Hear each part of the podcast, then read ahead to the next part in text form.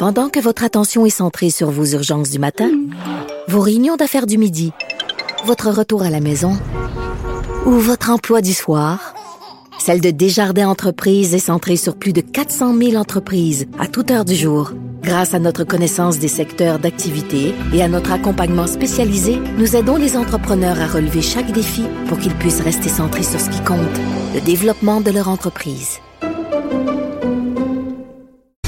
On apprenait ce matin dans le Journal de Montréal que des armes à feu automatiques ont été saisies à Kanawaki en janvier. J'en parle tout de suite avec Jean-Louis Fortin, directeur du bureau d'enquête de Québécois. Jean-Louis? Bonjour Geneviève. Écoute, toute cette histoire d'AK-47 et de d'armes d'assaut, euh, euh, euh j'ai dit en début d'émission un pas très beau mot, un brassé de la merde pas mal depuis quelques semaines. Là, commençons par nous situer. Raconte-nous comment les Peacekeepers ont fait cette découverte-là. Je pense que ça fait comme deux mois. Même pas. 7 janvier. C'est tout récent. Tu sais, quand François Legault disait plus tôt cette semaine, euh, on a des informations qu'il y a des AK-47, des armes d'assaut sur la réserve, puis ça a mis un peu le feu aux poudres. Mais les hein. gens ont trouvé ça maladroit. Ben, les gens, il y, en a qui, ont dit, si c'est une, vraie information, c'est de l'info stratégique, pourquoi t'en parles comme ça? D'autres qui disaient, il exagère, c'est pas vrai qu'il y a des AK-47. Là, ce qu'on se rend compte, c'est que ça, ce que les Peacekeepers ont trouvé en janvier, ça lui donne raison. Peut-être pas des AK-47, mais certainement des armes de guerre. 7 janvier, euh, les Peacekeepers parlent d'un communiqué sont en anglais, the traffic stop, donc on peut penser un arrêt, de, un, un, un, contrôle de routine. Là, vous voulez vérifier l'identification du véhicule, permis de conduire, etc. Euh, Il n'y avait aucun soupçon sur ce véhicule, c'est un hasard. Un hasard selon euh, ce qu'ils nous disent. Un hasard. Et euh, donc, euh, rouvre les portes du véhicule, se rend compte a plusieurs armes à l'intérieur. Deux hommes qui viennent de l'extérieur de la réserve. Donc, on peut penser peut-être qu'ils venaient, qu'ils venaient faire une vie raison. Oui, parce qu'il y aurait du trafic d'armes euh, à Kanawaki. Ben, je veux pas mal parler, mais c'est quand même quelque chose qui s'assure. Bon, oui, c'est un, un, secret de polichinelle. C'est ça. au fil des années, il y a beaucoup d'armes illégales qui ont été saisies euh, sur la réserve. Donc, deux hommes qui viennent de l'extérieur, euh, les policiers poursuivent leur enquête, ça les mène à une résidence sur la réserve. Et là, on trouve et là, c'est pas n'importe quoi. Quand on parle d'une MP40, hein, c'est une mitrailleuse légère, euh, la fameuse MP40 que les forces allemandes utilisaient pendant la Deuxième Guerre mondiale. C'est redoutable. C'est pas une arme de chasse, non. Tu vas pas à l'orignal avec ça, Geneviève. Là. Non, je te c'est, oui, Alors, euh, deuxième chose, une point .50, qui est une mitrailleuse très lourde qui peut véritablement faire un carnage sur, un, champ de bataille. Et ben, finalement, une Tech 9, là, qui est euh, une arme, euh, je te dirais, plus de gang de rue, semi-automatique, relativement légère. Donc, euh, ce sont certainement. Donc, évidemment, c'est illégal de posséder euh, euh, ces armes-là et de les revendre dans le contexte où. où Mais est-ce qu'on sait justement qui qui se rend là pour acheter ça? Tu parles peut-être de gangs de rue ou Ah ben oui, c'est clairement destiné au marché noir. Là. Euh, et, on ne connaît pas vraiment la provenance de ces armes-là. Euh, c'est quand même inquiétant. oui, effectivement. Donc, que, ça a été saisi seulement un mois, un mois et demi avant que François Legault euh, fasse sa déclaration, est-ce que c'est l'information que M. Legault avait ou est-ce qu'il y a eu des informations, des renseignements? À l'effet qu'il y en avait qu'il s'en trouvait ailleurs sur la réserve. Hmm. Euh, bon, on peut, on peut, on ne peut que spéculer, mais ça montre encore une fois que on joue un peu sur des mots cette semaine. Là. Quand M. Deere, qui était le représentant euh, des Mohawks, disait euh, il n'y a pas d'armes aux barricades. Oui, mais là, pas aux barricades, mais dans le sous-sol, par exemple. Effectivement. et, la, photo qu'on a publiée sur le site web du Journal de Montréal ou dans l'édition papier est assez évocatrice. Donc, non seulement il y avait ces trois armes euh, destructrices, il y avait sept armes de poing également, il y avait des liasses d'argent, il y avait des munitions. Donc, euh, un beau un beau kit de crime organisé ou de ou de gang de rue. Mais ben, un beau kit aussi pour que peut-être qu'on n'ait pas envie d'intervenir de façon armée pour pas que ça dégénère. Effectivement, on peut comprendre la stratégie policière. D'ailleurs, Yann Lafrenière, euh, l'adjoint parlementaire de la ministre de la Sécurité publique, expliquait ça hier justement. C'est que c'est en raison parce qu'on sait, parce que stratégiquement, il y, a des, il y a des gens sur la réserve qui sont armés de cette façon-là.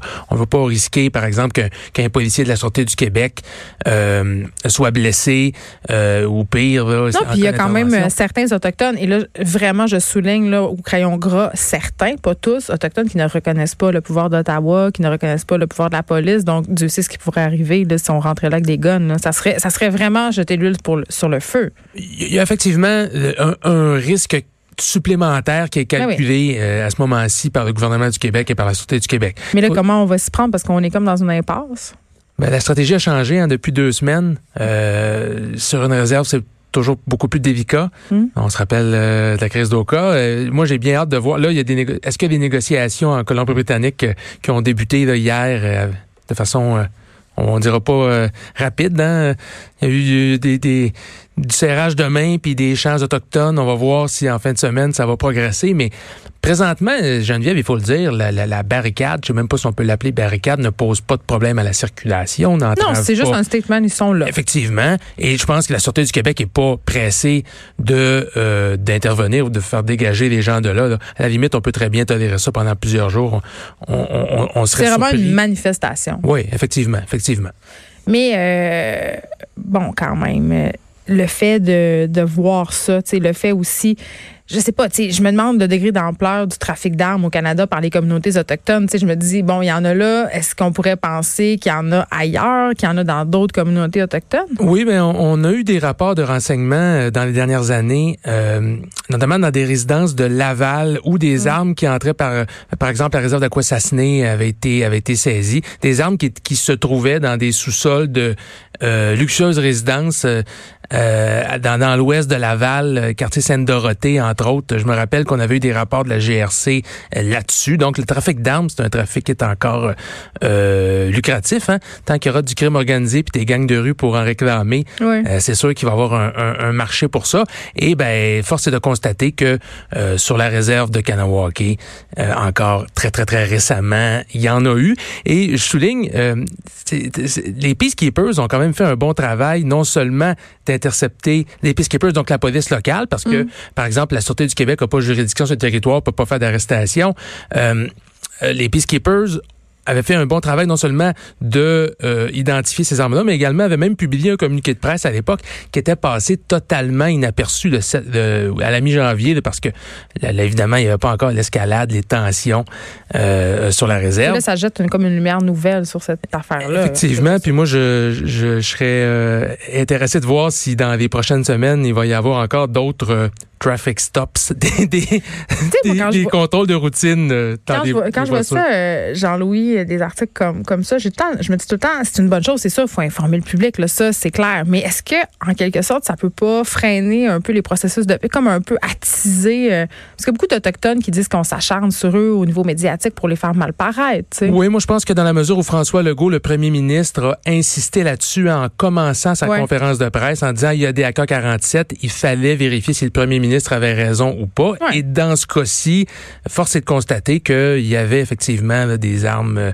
des armes interdites, des armes de guerre sur la réserve. Euh, je pense que quand le premier ministre en parle comme ça en conférence de presse à Québec, ça devient un sujet hautement d'intérêt public. Ça ne s'agit pas d'attiser l'attention on laisse aux gens le soin de faire la part des choses et de se dire aussi qu'évidemment, ce ne sont pas tous les habitants de la réserve qui ont un tempérament belliqueux, loin de là, on tient à le souligner. c'est important de le dire. C'est seulement par mesure de, de, précaution. Puis ça permet en, même temps de comprendre un peu pourquoi la Sûreté du Québec intervient et pourquoi elle n'intervient pas. Euh, on avait vu, par exemple, quand il y avait la barricade, bon, pas en territoire autochtone évidemment, mais euh, à, Saint-Lambert euh, la semaine passée, comment la police de Longueuil avait quand même pris le temps de bien évaluer la stratégie avant de finalement inciter les, manifestants à partir. La stratégie policière, c'est pas aussi facile que ça a l'air. Parfois, on parle beaucoup. Oui, on est beaucoup, gérants d'estrade, mais oui, dans les faits, euh, quand on parle à des sources policières, à des euh, à des euh, des gens qui ont commandé les opérations, il y a toujours sous-pesé le risque et eux, eux nous le disent. Euh, faut faut il y a, y a toute la notion politique à prendre en compte, mais mm. également sur le terrain comment ça risque de dégénérer, de se produire. c'est pour ça que dans ce cas-ci, ben fallait expliquer un peu les éléments qui ont été pris en compte pour retarder l'intervention toujours pas eu lieu, d'ailleurs. On va souhaiter que la tension baisse et que ce dossier-là euh, avance euh, de façon rapide parce que je crois que des deux côtés, les gens sont, sont fatigués. Effectivement, effectivement, il serait peut-être temps de passer à autre chose. Jean-Louis Fortin, merci, directeur du bureau d'enquête de Québécois. On peut lire euh, ce texte-là dans le Journal de Montréal et aller regarder cette fameuse photo qui parle d'elle-même. Qui vaut mille mots, oui, effectivement. Merci beaucoup.